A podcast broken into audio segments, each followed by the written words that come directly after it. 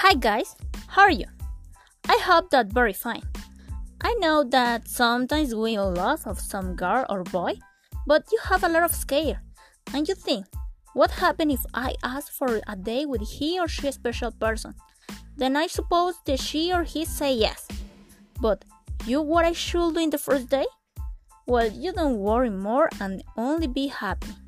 Today, I get you some fresh advices for what should and not shouldn't do in your first day. But first, you need to listen this. The love is like a walk through the park. Yes, in the Jurassic Park. First, I get you the things that you should do. 1. You shouldn't talk about your ex. Avoid this at all cost. It causes that this special person get will angry. 2. You shouldn't fix you a lot. Only you dress casual. 3. Avoid the shower using a lot of fragrance.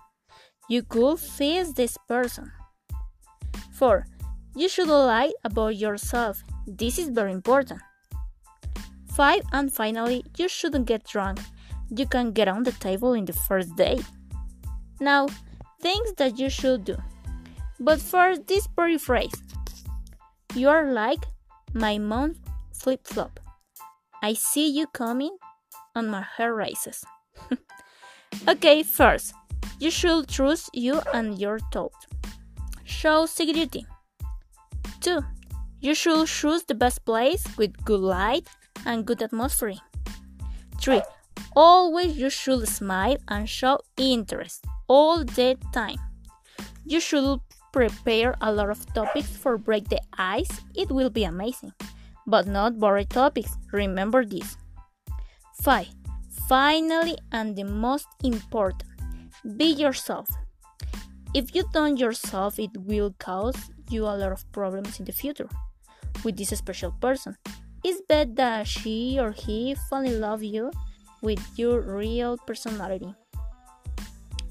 Okay, guys, this is all. I hope that you capture this gear or boy that drives you crazy. Good night, and may everything that those as God be eternal. Thank you and good luck. Bye.